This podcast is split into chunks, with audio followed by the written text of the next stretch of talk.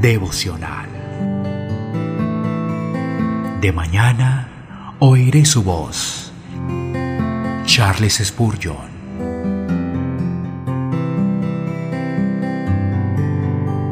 Hebreos capítulo 4, versículo 9. Por tanto, queda un reposo para el pueblo de Dios.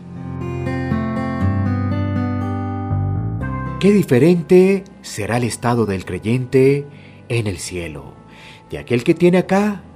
Aquí nació para trabajar con gran esfuerzo y sentir cansancio. Pero en el país de la inmortalidad no se conoce la fatiga. Ansioso por servir a su maestro, encuentra que su fuerza es disímil a su celo. Su clamor constante es, ayúdame a servirte, oh Dios mío. Si fuese sumamente activo, tendrá mucho trabajo, no demasiado para su voluntad, pero mucho más que suficiente para su poder. De modo que clamará, no estoy cansado del trabajo, sino que estoy cansado al hacerlo. Oh cristiano, el agobiante día de cansancio no dura para siempre. El sol está acercándose al horizonte y se levanta de nuevo con un día más brillante, como nunca has visto sobre un país en el que sirven a Dios día y noche y aún así descansan de su trabajo. Acá el descanso es parcial, allá es perfecto. Acá el cristiano está siempre inquieto, siente que todavía no lo ha logrado o conseguido.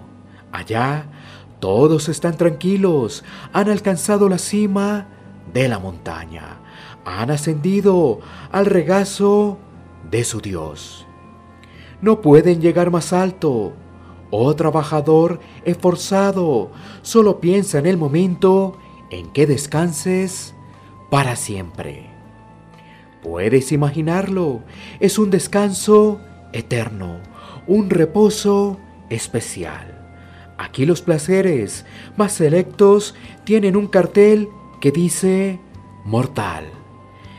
Mis mejores flores se marchitan, mis copas más delicadas se vacían, mis pájaros más dulces caen ante las flechas de la muerte. Mis días más placenteros se transforman en noches y las mareas de mi felicidad absoluta se transforman en mareas de pesar.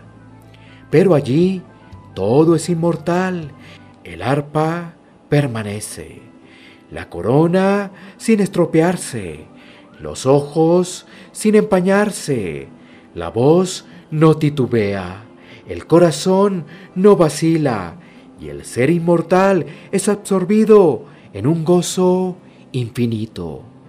Feliz, feliz día, cuando la inmortalidad sea absorbida por la vida y comience el reposo eterno.